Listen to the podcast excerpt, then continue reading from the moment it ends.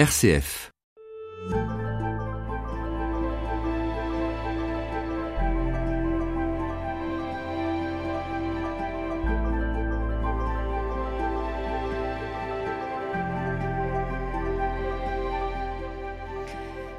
Un anticyclone est une zone de haute pression atmosphérique, souvent associée à un temps sec, sans nuages et donc ensoleillé. C'est aussi le nom d'une association dont vous êtes à l'origine et dans laquelle vous vous êtes impliqué corps et âme. Père Gérard Riffard, bonjour. Bonjour. Pendant près de 15 ans à Saint-Étienne, cette association a offert un lieu d'hébergement aux demandeurs d'asile dans l'église de Montrénaud, euh, le quartier euh, de Montrénaud dont vous étiez alors le curé. Cette implication vous a valu d'être jugé devant les tribunaux en 2014 pour ne pas avoir donné suite à une injonction de fermeture. Vous racontez cette expérience dans un livre paru chez Bayard. Ce livre est intitulé Réfugiés, migrants, demandeurs d'asile, accueillons-les. Vous racontez les circonstances qui vous ont conduit à entrer en contact avec des migrants et des demandeurs d'asile comme une sorte de genèse dans, dans cet ouvrage, jour par jour.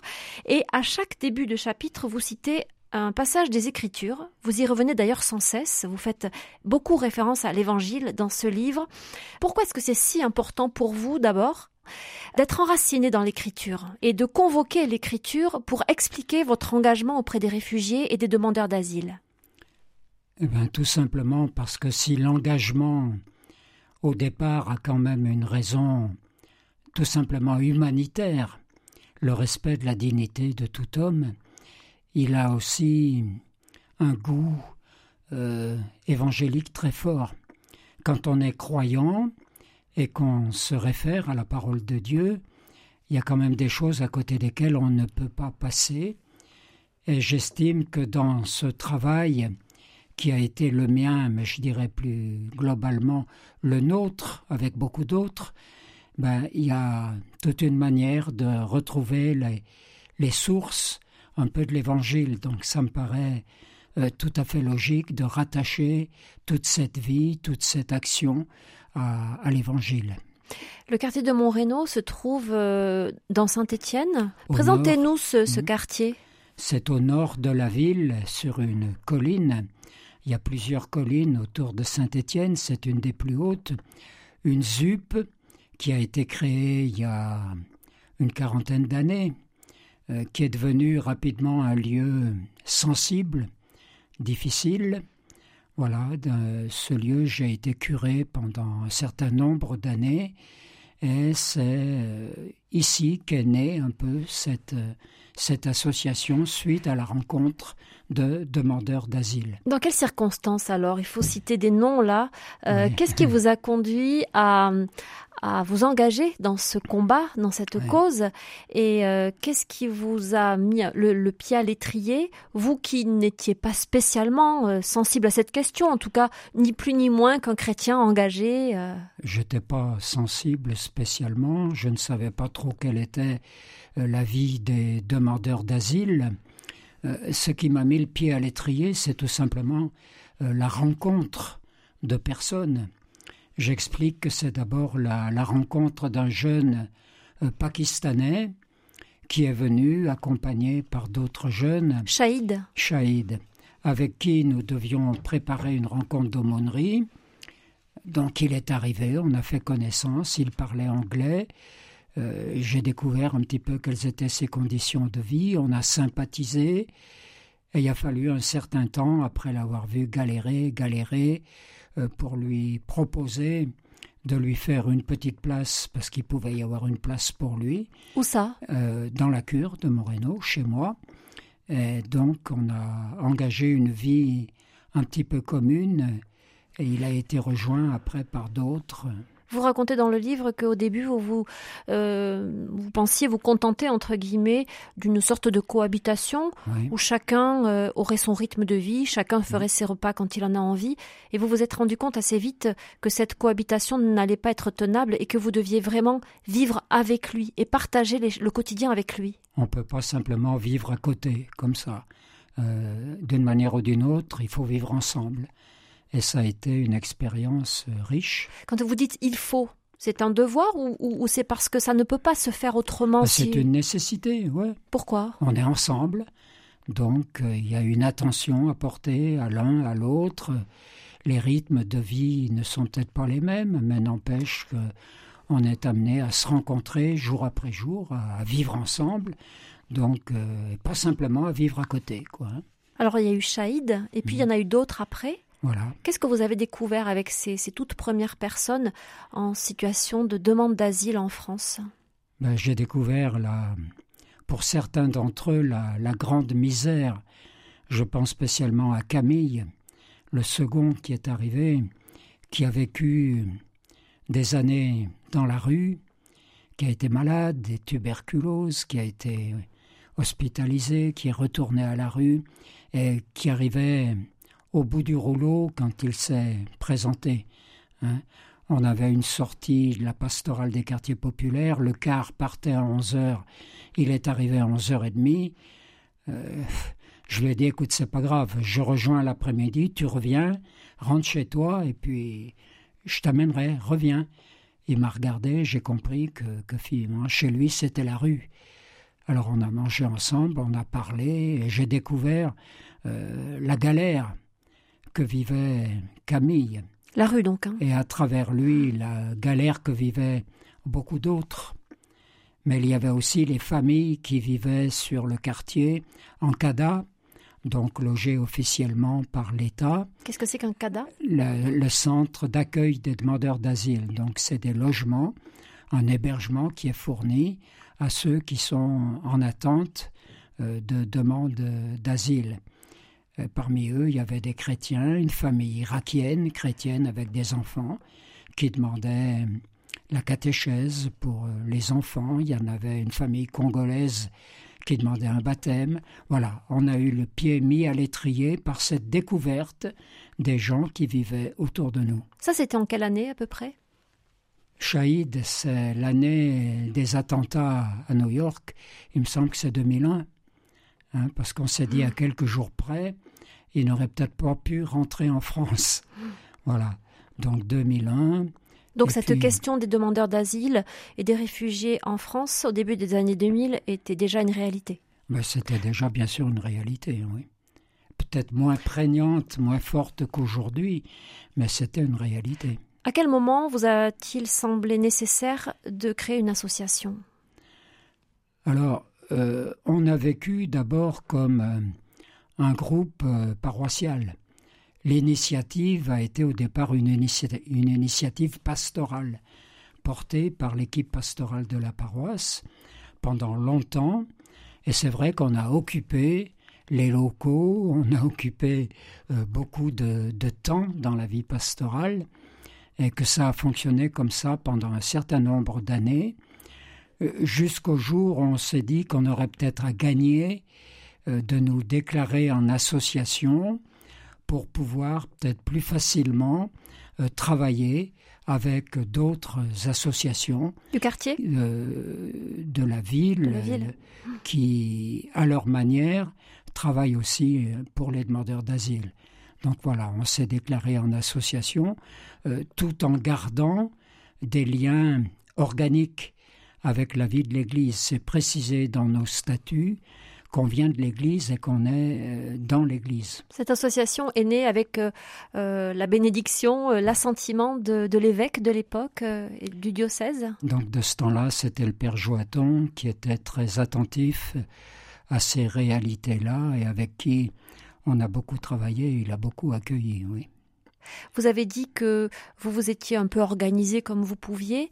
Concrètement, qu'est-ce que ça veut dire euh, Jusqu'à combien de personnes, à ce moment-là, en tout cas, avant que vraiment l'association ne prenne euh, son ampleur maximale, euh, combien de personnes est-ce que vous avez accueillies et, dans quelles conditions Où est-ce que vous les logiez? Mmh. Tout le monde n'était pas à la cure avec vous quand même Alors, il y en a un certain nombre qui ont vécu d'abord chez moi, dans une autre salle attenante à l'église qui était du domaine un peu privé. Là, on a vécu avec euh, quatre ou cinq personnes. Et puis, il y en a d'autres qui sont arrivés, dont des mineurs isolés, euh, dont la minorité était contestée. Euh, trois Angolais, il a fallu au moins six mois pour faire reconnaître leur minorité. Alors là, on avait mis des matelas dans une salle de réunion Et puis voilà, il y a eu tout un, tout un, une arrivée de gens les uns après les autres, une femme avec le bébé qui était dehors, une famille avec un bébé aussi qui sortait du centre de rétention et qui ne savait pas où aller. On a accueilli comme ça en rajoutant euh, des matelas euh, dans les salles. Euh, tout doucement, jusqu'au moment où on est arrivé à être, je sais pas moi, une quinzaine, une vingtaine.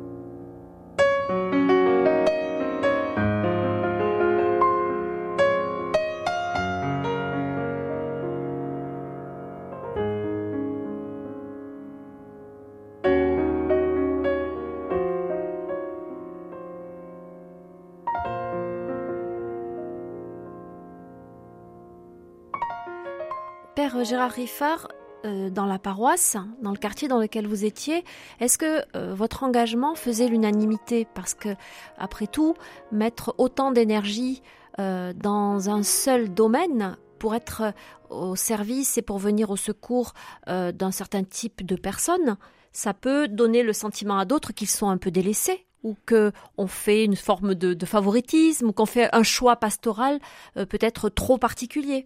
Alors, je crois qu'il faut toujours être attentif dans la mesure où il y a un véritable service qui s'organise euh, pour ces personnes, que ce ne soit pas au, détriment des autres.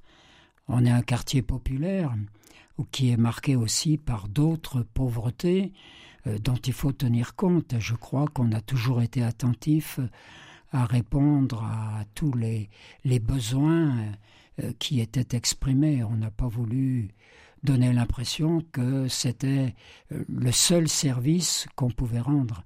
Je crois qu'on a été attentif à ça. Alors au départ, de la part des chrétiens, euh, il y avait un, petit peu d'étonnement, mais qui sont ces gens? On les rencontrait pas, tout à fait, ils viennent là, tout à coup, euh, ils participent aux célébrations. qui sont-ils? Qu'est-ce qu'ils viennent faire ici? Voilà, il il a fallu un petit peu du temps pour qu'il s'installe et qu'il fasse partie, euh, je dirais pas des meubles, mais qu'il fasse partie du paysage en tout cas. Du paysage et tout doucement de la communauté. Je me rappelle à, un moment, les questions c'était mais qui ils sont et qu'est-ce qu'ils font? Un dimanche où ils n'étaient pas à la messe parce qu'ils devaient avoir autre chose à faire ailleurs, ben de fait les gens sont venus dire mais les Africains, ils sont où? Voilà. S'inquiétant de savoir où ils étaient? Où est-ce qu'ils étaient? Ils n'étaient pas là aujourd'hui où ils étaient. Voilà, ça veut dire qu'ils faisaient leur place. Ils, commençaient à faire partie vraiment de, de, la, communauté. Mm, mm. Alors le quotidien, ça s'organisait comment? Vous avez raconté les matelas par terre qui se sont multipliés, hein, euh, puisque après c'est des dizaines de personnes qui ont logé là. Alors quand on a été amené à fermer, on hébergeait 80, personnes, mm. c'est-à-dire qu'il y en avait partout. Hein, dans les salles attenantes, dans l'église, dans la petite chapelle à côté, euh, il y avait du monde partout. Je me rappelle un jour en avoir vu un installer son matelas au pied du tabernacle, vers la petite lampe rouge. J'ai dit celui-là, il va dormir en bonne compagnie, pas de problème. Vous avez laissé faire? Bien sûr. Pourquoi? Euh, Pourquoi vous ne lui avez pas dit que c'était peut-être pas l'endroit ou ben, c'est l'endroit pour selon vous? Je crois pas que le bon Dieu ait été dérangé. Je crois pas. Et, pour la nourriture, ça se passait comment? Alors pour la nourriture, eh ben, c'était un petit peu la difficulté, mais on avait une association sur le quartier qui s'appelait Azim et qui chaque midi euh, proposait des repas euh, non seulement aux demandeurs d'asile, mais à un certain nombre de personnes du quartier. Euh, donc ça aidait pas mal et puis ça leur permettait le soir de préparer un petit peu avec des plaques chauffantes ou des choses comme ça, euh, jusqu'au moment où Azim a été fermé par les autorités aussi parce qu'il s'occupait trop des demandeurs d'asile. Vous nous raconterez dans un il a fallu prendre davantage en charge l'aspect nourriture. Alors on a essayé de se débrouiller un petit peu pour avoir de la nourriture à mettre à disposition pour que chacun puisse avoir à peu près de quoi manger. Mais quand euh, l'ensemble de la paroisse et les locaux sont euh, occupés comme ça, investis par toutes ces personnes, est-ce qu'on peut encore avoir une activité pastorale, être un curé comme les autres en quelque sorte, proposer la catéchèse aux enfants, préparer les mariages, célébrer les baptêmes? Bien sûr. Euh, ils dormaient, il y en a qui dormaient dans l'église. Le matin, ils enlevaient les matelas et on faisait en sorte euh, que ça soit disponible s'il y avait des funérailles, s'il y avait des choses à faire. On a toujours été attentif à ce que cela euh, ne gêne pas l'activité pastorale. Donc là, on vient d'évoquer l'aspect, disons, pratico-pratique, hein. mhm. manger, dormir. J'imagine que pour tout ce qui concernait les sanitaires, vous avez dû aussi vous organiser. Euh, mais ces gens, vous l'avez laissé entendre, euh, Père Riffard, ont souvent vécu des choses euh, très difficiles, traumatisantes. Est-ce que vous avez aussi été attentif à cette dimension d'ordre peut-être même psychologique et à ces blessures intérieures non visibles qu'ils portaient? Alors on a été amené à les accompagner dans leur démarche de demande d'asile. Et la première démarche qui leur est demandée, c'est de raconter leur histoire et de l'écrire en français, euh, ce qui n'est pas facile pour eux. Donc euh, moi personnellement, il m'est arrivé en accompagner beaucoup euh, qui avaient commencé à gratter quelques petites lignes sur un papier sur leur histoire et à travailler avec eux pour expliquer davantage en détail ce qui leur était arrivé. C'est toujours un moment délicat qui les amène à repenser des choses difficiles. Il faut une grande attention, il faut une grande discrétion. Euh, mais là, on, découvre un peu des réalités euh, qu'ils ont vécues. Alors, cette réalité humaine, bien sûr, on l'a accompagnée au maximum. Et parmi nos objectifs, il y avait aussi euh, le fait de les accueillir dans tout ce qu'ils sont. Et comme la plupart étaient croyants, qui a aussi une dimension spirituelle, une aide spirituelle qui les aide à rester des, des hommes debout dans l'épreuve. La foi, elle n'est pas là pour nous faire porter euh, des choses difficiles sur le dos, elle, elle est là aussi pour nous tenir debout dans l'épreuve. Et on a été très attentif à ça. Pour les chrétiens et les non-chrétiens? Alors, euh, dans un premier temps, beaucoup étaient chrétiens avec la diversité qui existe dans les églises d'Afrique, où il y a des églises du réveil, il y a à Kinshasa, il paraît qu'il y a des milliers d'églises. Hein. Bon, nous, clairement, c'est l'Église catholique euh, qui, par définition, est l'Église de tous, est ouverte à tous. Donc, clairement, on était l'Église catholique. Euh, c'est dans un deuxième temps, après, où est arrivé des gens davantage de l'Afrique de l'Ouest, euh, Guinée, Cameroun, Côte d'Ivoire, Mali, où on a eu une arrivée de, musulmans euh, qui nous a amenés à être attentifs à cette dimension interreligieuse. Le fait d'être différents dans la foi ne devait pas nous empêcher euh, d'avoir un partage de type spirituel. Et ça, on a toujours beaucoup insisté auprès de nos frères musulmans en disant que même si on part d'un texte d'évangile, vous, Dites-nous dans votre foi comment vous accueillez ça et comment vous le vivez. Parce que c'est ce qui se passait. Vous aviez comme ça des temps de, de, partage, des temps de rencontre les uns avec les autres Alors, tous les deuxièmes samedis du mois, on a la rencontre un peu d'ensemble de l'association où on commence toujours par un temps de partage de la parole de Dieu. Ils se mettent par petits groupes, on prend souvent des textes du dimanche, il y a un temps de partage, une mise en commun, après, je fais un petit temps de, reprise, d'approfondissement. On accueille les nouveaux, on partage les nouvelles, on, mange ensemble. Donc c'est un des temps forts euh, de l'association qui aujourd'hui encore rassemble entre 120 et 150 personnes les deuxièmes samedis.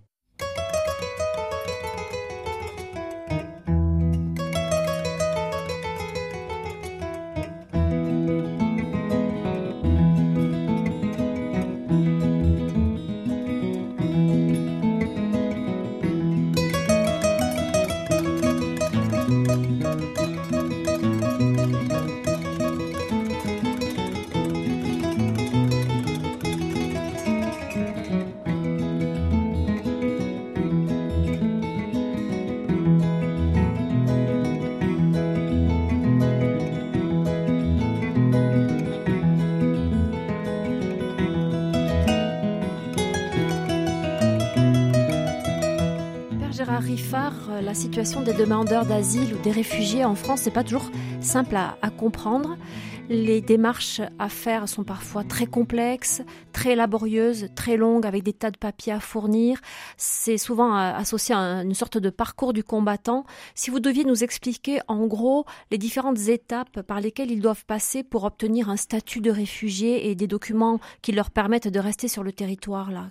Alors dans un premier temps, ils doivent faire une demande de reconnaissance de leur situation de réfugiés auprès de l'Office de protection des réfugiés et apatrides, l'OFPRA. Euh, donc ils, euh, ils, écrivent leur récit en disant euh, qu'est-ce qu'on a vécu, pourquoi on est parti, comment on est parti, qu'est-ce qu'on risque si on rentre chez nous. Une fois qu'ils ont envoyé leur histoire, ils sont convoqués quelques semaines après pour un entretien et quelque temps après, ils reçoivent une première réponse de la part de l'OFPRA qui est, hélas, trop souvent une réponse négative. Qui ne reconnaît pas donc cette situation. Qui ne reconnaît pas parce que c'est pas assez précis, c'est pas assez clair, c'est pas assez voilà, c'est jamais comme il faut. Et dans ces cas-là, qu'est-ce qui se passe Alors à ce moment-là, il faut faire un recours devant la, la Commission nationale du droit d'asile, la CNDA, qui est une juridiction donc il faut prendre un avocat et puis donc faire le recours avant d'être convoqué devant la CNDA qui va poser quelques questions, qui va écouter la personne, qui va écouter l'avocat et qui donne une autre décision dans les trois semaines. Voilà, donc soit c'est positif, soit c'est à nouveau un rejet. Si c'est encore un rejet, ben on devient débouté du droit d'asile et on est finalement sans papier. Et donc là, euh, on est censé retourner dans le pays d'origine? Alors souvent, la préfecture envoie à ce moment une obligation à quitter le territoire français. Mais les personnes qui en sont là, la plupart du temps, disent euh, notre situation n'a pas été reconnue, n'empêche que nous, on continue à affirmer que si nous rentrons chez nous, nous sommes en danger. Donc ils refusent de rentrer chez eux. Alors pour bien comprendre, vous, dans quelle situation vous étiez. Euh, les personnes que vous avez accueillies, elles, étaient, elles en étaient à quel stade de toutes ces démarches? On a accueilli des gens dans tous les stades. Dans nos statuts, il est dit qu'on accueille les personnes, quelle que soit euh, leur situation, aussi bien des mineurs isolés qui sont aussi rejetés par le Conseil général ou rejetés par la préfecture à 18 ans, que des gens qui arrivent et qui, avant qu'ils n'aient fait leur demande d'asile, au bout de deux mois, trois mois, sont laissés à la rue, des gens qui sont en courte procédure à qui on ne propose pas d'hébergement, des gens qui ont été déboutés et qui essayent, euh, par un chemin ou par un autre, de trouver une régularisation. Est-ce qu'à un moment donné, vous, vous vous êtes mis en situation d'irrégularité ou d'illégalité? En venant en aide, en hébergeant certaines de ces personnes On est attentif à travailler dans le cadre de la loi. Mais à un moment, la loi ne peut pas interdire de procurer à une personne, quelle que soit sa situation, euh, ce qu'il y est nécessaire pour respecter ses droits fondamentaux d'avoir un toit pour dormir, d'avoir de quoi manger et être habillé. Ça, euh, c'est la solidarité essentielle qu'on a à vivre. Et on conteste quand il y a, par moment, un certain délit de solidarité. Ça peut pas aller ensemble. La solidarité, elle fait appel à une devise, à la devise de la République, du côté de la fraternité. Il ne peut pas y avoir de délit de fraternité. Donc là, euh, il y a des moments, il y a des gens qui sont poursuivis, mais moi j'estime que, quelle que soit la situation des gens, ils ont une dignité qui doit être respectée, même quand ils sont déboutés, ça reste des hommes et des femmes, et qu'on doit faire le maximum pour les aider à vivre et à trouver éventuellement un chemin. C'est un rapport direct avec l'Évangile, ce que vous venez de dire là? Ben, Ça s'enracine dans l'Évangile? Pour moi, c'est quelque chose qui ne se discute même pas. Euh, l'homme a été créé à l'image comme à la ressemblance de Dieu, c'est là qu'à la source euh, cette dignité fondamentale qui est celle de tout homme, quel qu'il soit. Donc ça, ça doit être respecté envers et contre tout. Vous citez dans le livre le, chapitre 8 euh, de, l'évangile de Luc, euh, la tempête, la barque qui est malmenée par la tempête, et vous, vous avez été pris dans la tempête. Père mhm. Gérard Riffard. ce passage d'évangile, pourquoi est-ce que vous le, vous le mettez en introduction de, de, cette, de ce moment de votre vie que vous racontez dans le livre et que nous allons évoquer? Parce que la tempête, euh, bon, c'est d'abord eux qui l'ont dans leur vie, hein, qui, qui crient au secours. Euh, et puis c'est nous qui avons été pris dans la tempête aussi, tout simplement, euh, parce qu'on nous a accusés de ne pas être un centre officiel d'hébergement.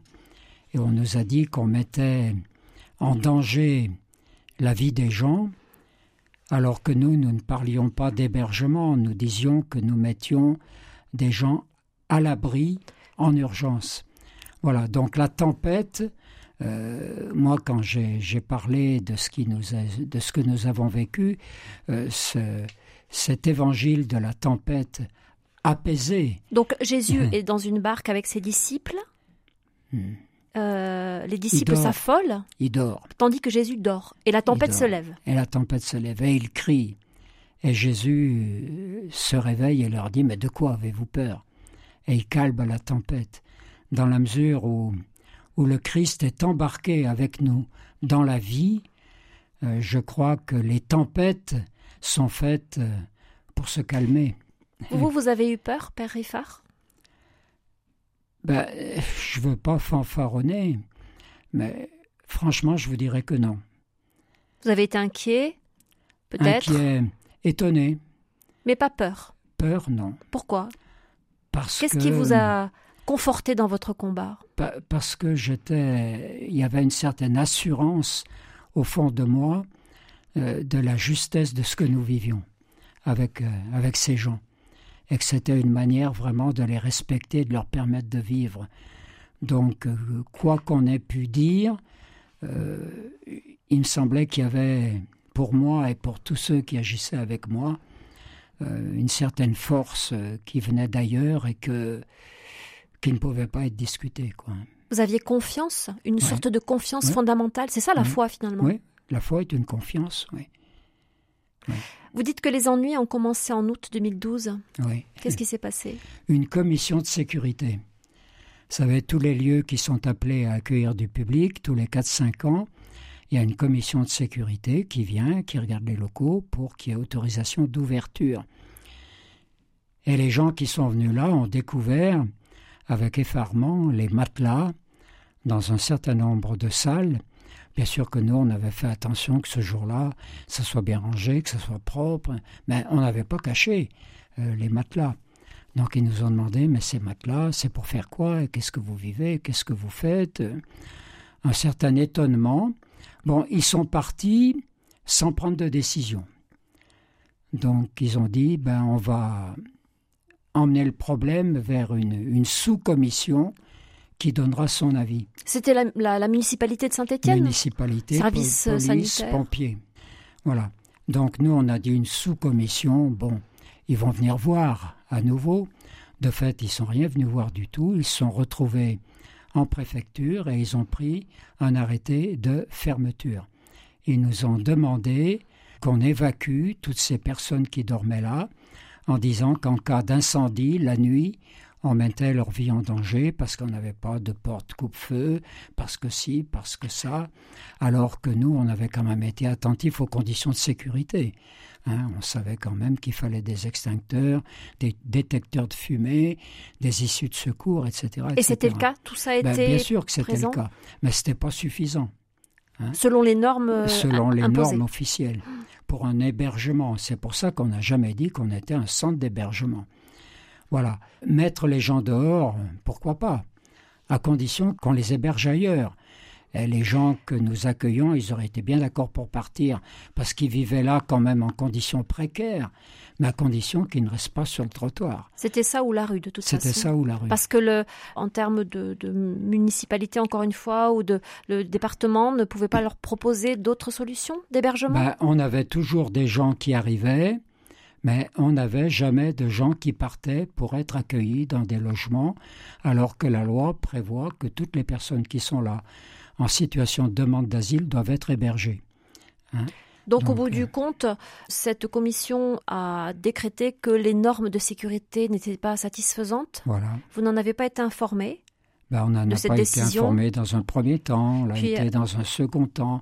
Ça a été toute une période où on a essayé de discuter, on a essayé de faire appel. Il y a eu des réunions. Il y a eu des réunions à la préfecture, il y a eu tout, tout un tas de démarches, mais finalement qui n'ont pas abouti euh, jusqu'au moment donc où j'ai été convoqué devant le tribunal. Alors, entre-temps, euh, comment est-ce que l'évêque de Saint-Étienne s'est, positionné? Est-ce qu'il vous a soutenu? Quelle a été sa, sa manière de, d'envisager cette situation quand même aussi un peu délicate pour un évêque à l'époque, donc en l'occurrence Monseigneur Dominique Lebrun? C'était le père Dominique Lebrun qui avait dans ses priorités pastorales l'attention aux gens qui, qui vivaient des responsabilités euh, sur le plan public, euh, que ce soit des des fonctionnaires ou des gens de la préfecture, que ce soit des élus municipaux, du conseil général. Enfin, il voulait mettre en valeur un peu ces responsabilités prises par les gens. Et comme par hasard, c'était tous les gens avec qui on était en conflit.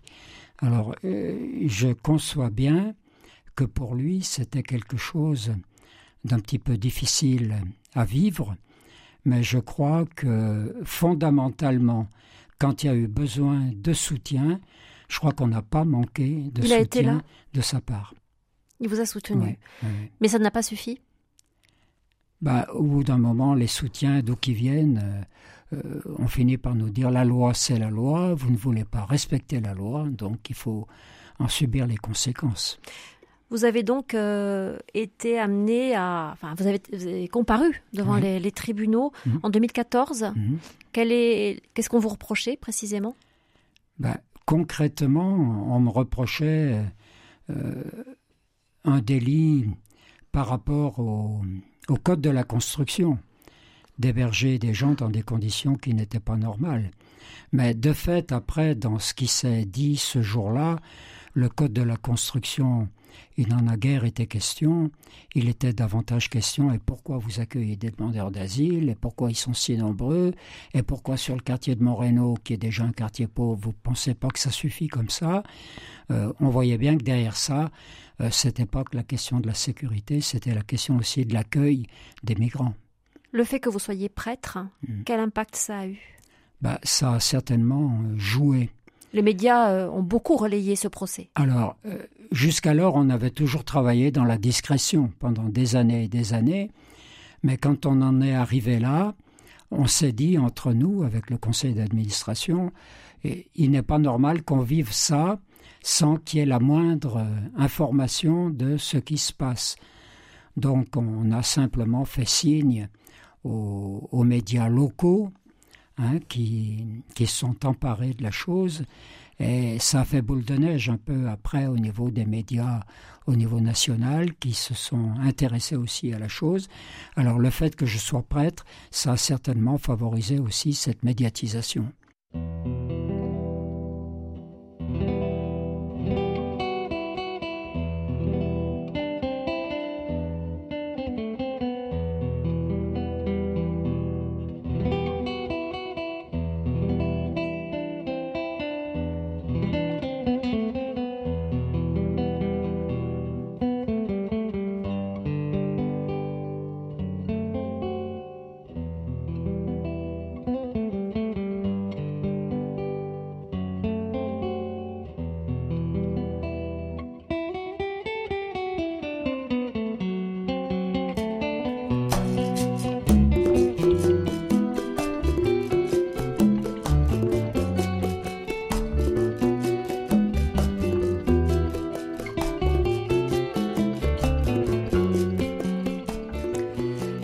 Alors Gérard Riffard, quand on vous dit que la France ne peut pas accueillir toute la misère du monde, qu'est-ce que vous répondez? Oui, ben je rappelle, comme le rappelait Michel Rocard, qu'elle doit quand même en prendre sa juste part. Alors toute la question est de savoir quelle est cette juste part. Et quoi qu'il en soit, quand on a devant nous des gens qui sont là, euh, je me dis que d'une façon ou d'une autre, il faut bien en faire quelque chose. Alors, euh, qu'on mette des obstacles pour qu'ils n'arrivent pas à franchir les frontières, c'est une chose. Euh, on sait qu'ils les franchiront quand même, d'une manière ou d'une autre. Bon, on a affaire à des gens qui sont en situation d'urgence par rapport à un accueil avant d'envisager le problème par le haut, nous, notre, question, c'est maintenant euh, comment on est avec eux et qu'est-ce qu'on fait avec eux. quoi. C'est l'urgence, en fait. C'est l'urgence, bien sûr. Mais euh, en termes de chiffres, par exemple, euh, on a parfois l'impression que beaucoup de, demandeurs d'asile, beaucoup de réfugiés arrivent dans notre pays. Est-ce que c'est une mm. réalité ou il y a une part de fantasme, selon vous, par rapport à d'autres pays? Je crois qu'on veut nous faire croire qu'il y a une espèce d'envahissement alors que les chiffres euh, ne disent absolument pas ça. Je crois qu'il faut regarder les chiffres avec beaucoup d'attention. On nous a dit que cette année, c'était plus de 100 000 qui étaient arrivés. Le chiffre de 100 000, c'est l'addition entre ceux qui arrivent pour la première fois, les primo-arrivants, qui sont à peu près 75 000, les mineurs accompagnants, euh, ceux qui font des demandes de réouverture de leur dossier, ça ne veut pas dire a 100 000 personnes nouvelles qui sont arrivées. Dans notre département, on a regardé les chiffres avec beaucoup de précision jusqu'à ces derniers temps. Euh, l'accueil des demandeurs d'asile, des primo-arrivants sur le département de la Loire, correspondait à 1% des arrivées nationales. Donc on était dans une moyenne c'est vrai que ça a un petit peu augmenté ces derniers temps, mais pas dans des proportions. On n'en est pas à ce que vit l'Italie, par exemple, qui est une porte d'entrée aujourd'hui, ou ce que vivent des pays proches, euh, des pays en guerre ou des pays en difficulté qui, accueillent les gens par centaines de milliers. Parce qu'il y a aussi euh, cette objection ou cet argument qui consiste à dire que euh, dans certains quartiers difficiles, peut-être d'ailleurs mm. celui dans lequel vous vivez, euh, Père Riffard, beaucoup de gens mm, sont eux-mêmes des gens en difficulté, mm. vivent en dessous du seuil de pauvreté, vivent des minima sociaux et peut-être ont le sentiment que vous mettez plus d'énergie à accueillir les migrants qu'à leur venir en aide à eux? Non, je crois pas. Euh, ce qu'on peut nous reprocher, c'est de dire vous, vous, vous ajoutez de la pauvreté à la pauvreté.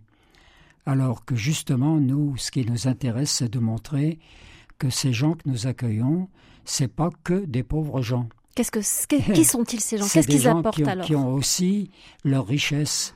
Un certain nombre ont des formations, des formations importantes, avaient un métier dans leur pays, euh, ne demandaient pas à quitter leur pays, ne demandaient qu'à vivre euh, tranquillement chez eux. Le pape François dit qu'un des premiers droits de ces personnes, c'est de vivre en sécurité dans leur pays. Hein. Donc, et vous donnez des, exemples d'ailleurs de certains d'entre eux qui mm. euh, non seulement sont, sont, restés, mais se sont parfaitement bien intégrés, ont trouvé un travail, ont fondé une famille. Voilà, donc je ne crois pas qu'ils ajoutaient à la pauvreté du quartier. Euh, j'irais même jusqu'à dire qu'ils apportaient une certaine diversité dans le quartier, très marquée par les réalités euh, du Maghreb, de la Turquie. On a une population noire qui est arrivée un petit peu, qui, qui a fait un petit peu de diversité.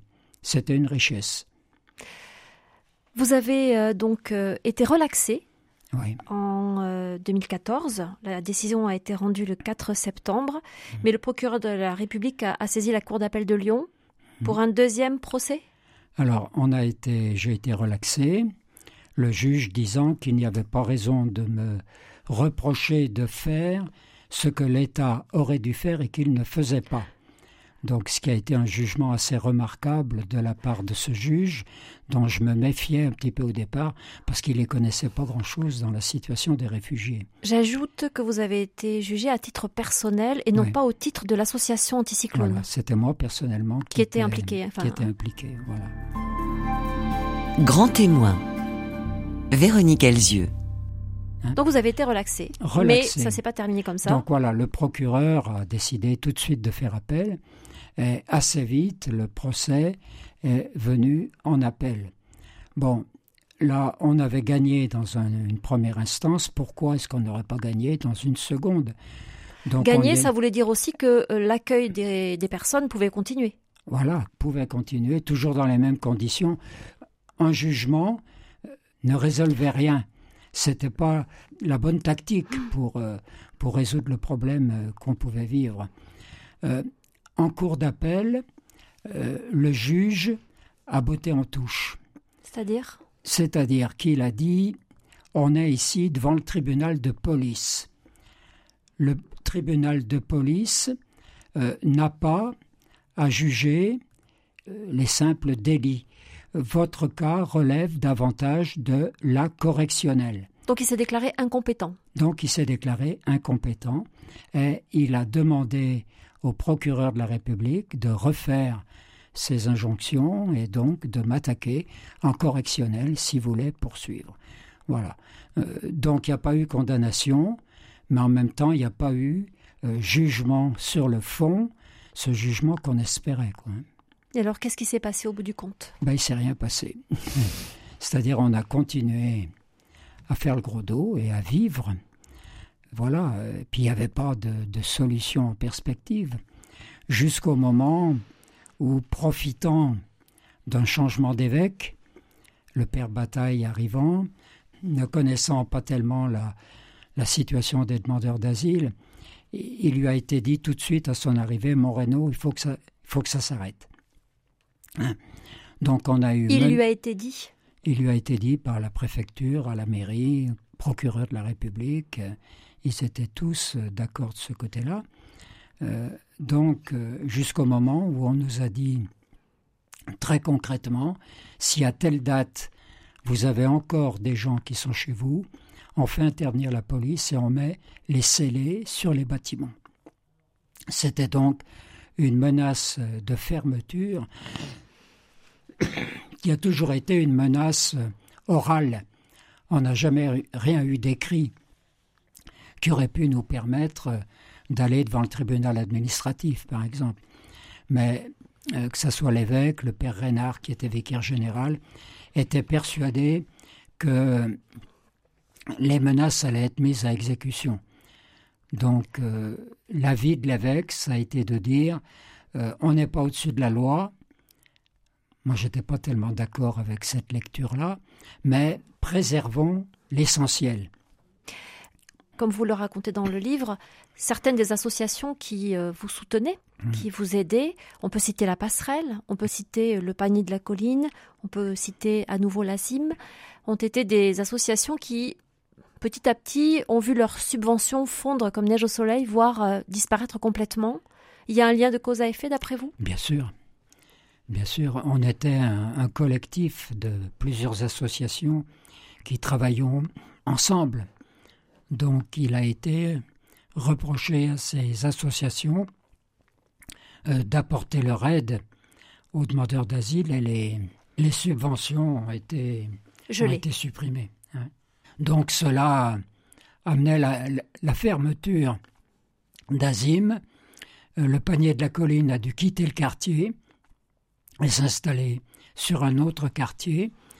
Nous, on n'a pas pu être pris euh, de ce côté-là parce qu'on n'avait aucune aide financière. Donc on ne dépendait pas financièrement de la mairie ou du conseil général. Donc ils ne pouvaient pas nous toucher de ce côté. Mais, vous l'avez raconté il y a un instant, la menace d'une évacuation un peu musclée, pesant, mhm vous, vous en êtes, vous avez fini par vous résoudre à cesser cet accueil euh, de personnes? Alors on a été amené à donner les listes des personnes qui bénéficiaient de l'hébergement. Et de fait, la préfecture a proposé une quinzaine d'appartements où plus de 40 ont pu être logés. Sur les 80 Pourquoi ça n'a pas été fait avant? D'autres ont été hébergés dans des structures d'urgence de nuit, rejoignant ces structures le soir et sortant le matin, et il restait une dizaine de personnes pour lesquelles nous étions sans solution. Donc on s'est démené un petit peu pour trouver des solutions dans des familles, des paroisses, ce qui fait qu'au moment prévu, au mois d'octobre, euh, tout le monde a pu avoir euh, un abri pour la nuit. Le 12 octobre 2016. Tout à coup, l'église s'est vidée. Ça a dû être euh, un moment particulier pour vous Ça grouillait, c'était parfois difficile et pénible à vivre, mais c'était c'était le plein de vie. Et le premier soir, ce silence avait quelque chose d'un peu détonnant, je dirais. Voilà, il a fallu s'habituer et retrouver un certain rythme d'accueil. On a mis en place à partir de ce moment-là un accueil de jour. Ça veut dire qu'Anticyclone vit toujours? Ah, Anticyclone vit toujours. Et Anticyclone, je rappelle que c'est l'association hein, que vous avez fondée avec d'autres évidemment, mais euh, sur ce quartier. Elle continue toujours sa mission. Quel est euh, son rôle aujourd'hui exactement? Ben, C'est toujours le même, l'accueil de ces gens qui ont besoin d'aide avec un rôle euh, qui est devenu plus important avec les mineurs non accompagnés. Hein. leur accueil, les aides pour leur démarche, dans les difficultés qui leur sont faites, l'accompagnement, l'accompagnement spirituel, l'accompagnement humain, matériel. Voilà, on, est toujours exactement sur les mêmes, euh, les mêmes pistes. Grand témoin, RCF.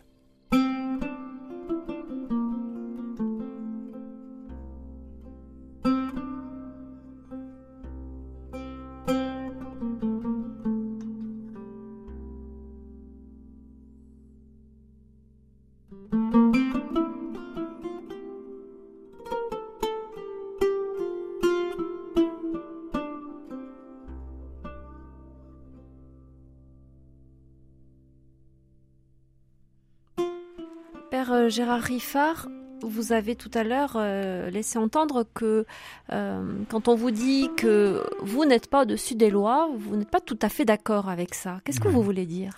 Ben, Il y a loi et loi. le code de la construction qui donne des normes pour l'hébergement, c'est un, code qui a son importance. Mais je me dis, est-ce qu'on peut le mettre à la même hauteur que le respect des droits fondamentaux de toute personne humaine. Ça, c'est la loi fondamentale. C'est-à-dire que le manque de portes euh, anti-incendie, par exemple, face à quelqu'un qui dort dans la rue et qui risque de mourir de froid? Ben, Je me dis, on peut pas, on peut pas mettre un parallèle. La loi suprême de notre République, c'est le respect des droits fondamentaux euh, des êtres humains. Et devant cela, moi je me dis le code de la construction, il est certainement à prendre en compte, mais ce n'est pas la norme absolue. Qu'est-ce qui est norme absolue pour vous? Ce respect de la dignité des hommes, ce qui est nécessaire pour qu'ils aient une vie euh, tout simplement humaine. Mais ça, ça, n'est pas la norme de tout le monde finalement. Ben, c'est la vôtre qui s'enracine dans l'Évangile?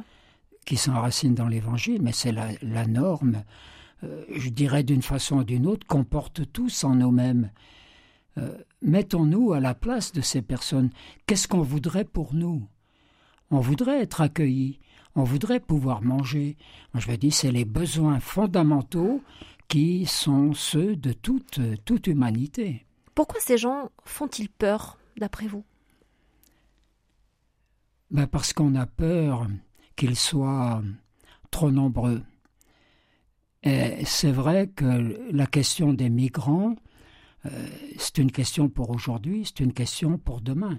Et c'est une question qui n'a pas fini de résonner euh, dans notre société sans savoir comment on va pouvoir un jour ou l'autre résoudre euh, cette question. Quand vont s'ajouter les réfugiés climatiques, Je me dis, on peut fermer les frontières autant qu'on veut. Quand des gens désespérés veulent rentrer, ils rentrent. Et une fois qu'ils sont rentrés, qu'est-ce qu'on fait? On accueille, on rejette, on reconduit à la frontière. Il y a une question de société qui est fondamentale. On doit participer à ce débat. On n'est pas seul à pouvoir le résoudre. Et qu'est-ce qu'il faudrait, selon vous, pour que les peurs soient levées, pour que celui qui n'est pas comme moi, l'étranger, soit moins perçu comme une menace, mais peut-être comme quelqu'un à qui il faut tendre une main La chose qui me paraît la plus évidente, euh, ce qui est nécessaire, c'est la rencontre de personne à personne. Combien de gens disent Moi, j'aime pas les étrangers. Oui, mais lui, c'est pas pareil. C'est mon ami, je le connais. Euh, quand on rencontre les gens et qu'on a l'occasion de les connaître, de parler avec eux, euh, je crois qu'il y a un certain nombre de murs, de frontières qui tombent. Et je crois que donc ce qui est essentiel, c'est de pouvoir permettre euh, cette rencontre concrète entre ces personnes qui viennent chez nous et la population. Ce jeune Malien qui a sauvé cet enfant qui était suspendu à son balcon, euh, moi ça c'est quelque chose qui me fait un plaisir énorme, voir que ce gosse, ce Malien de 22 ans, parlant un petit peu difficilement le français, nous, en situation irrégulière, comme ça, et qui devient qui s'appelle Gassama aussi. Mm. Euh, Hein, qui sont là. Moi, je me dis, ils ont en eux euh, des richesses.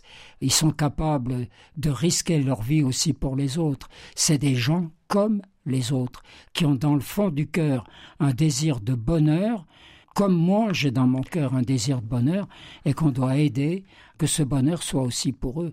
Alors, ce qu'il faudrait essentiellement, c'est que dans leur pays, ils puissent construire leur vie humaine. Mais alors là, c'est tout un travail politique qui demande beaucoup de temps. En attendant, qu'est-ce qu'il faut faire? Pour conclure cet entretien, qu'est-ce que vous, vous avez appris sur l'humanité? À travers toute cette expérience, à travers aussi les épreuves qu'elles vous ont amené à vivre, parce qu'il n'y a quand même pas eu que des moments de plaisir et de fraternité, hein, vous l'avez raconté. Mmh. Passer devant les tribunaux, c'est quand même pas une partie de plaisir. Oui. Qu'est-ce que vous avez appris? C'est une expérience qu'on n'a pas à vivre tous les jours, mais pourquoi pas? Euh, C'est vrai que ça demande beaucoup. Ça peut représenter une certaine fatigue, une certaine lassitude au bout d'un moment, mais quand on regarde aussi tout ce que ça permet euh, comme richesse, ces gens rencontrés, avec qui on a vécu des choses toutes simples de la vie de tous les jours, qui deviennent des amis, qui font partie du, du réseau de relations, euh, je crois que ça m'a beaucoup ouvert à l'accueil de toute humanité. Ça vous a changé fondamentalement Ça a changé l'homme que vous étiez? Certainement. D'autant plus que quand on accueille, c'est essentiellement des Africains, nous, qu'on a accueillis, dans leur manière de vivre, on est amené à, à changer un peu les nôtres ils connaissent pas la montre, ils ont des manières de se situer. Alors au début, on, proteste, on crie, on, puis finalement, tout doucement, on se dit bon, prenons notre temps. Euh, voilà, bien sûr qu'on est appelé à se changer, comme nous, on est appelé à les changer aussi un petit peu. Par exemple, quand dans leur foi, souvent très forte, ils disent euh, Dieu fera. Pas de problème, je vais y arriver, Dieu, Dieu est là. Nous, on leur rappelle que Dieu est là, mais qu'ils doivent d'abord, eux, s'y mettre comme il faut. Ils vous ont converti Converti. On a tous à se convertir les uns les autres par l'accueil de l'Évangile. Ils y ont contribué donc Oui. Un très grand merci, Père Gérard Riffa. Merci beaucoup. De nous avoir euh, raconté cette histoire que nos auditeurs peuvent retrouver dans le livre que vous publiez chez euh, Bayard. Ça s'appelle Réfugiés, migrants, demandeurs d'asile. Accueillons-les. Et je précise que ce livre a été préfacé par Francis Vallée, et merci à président de SOS Saint-Etienne pour l'enregistrement de cet entretien. Merci.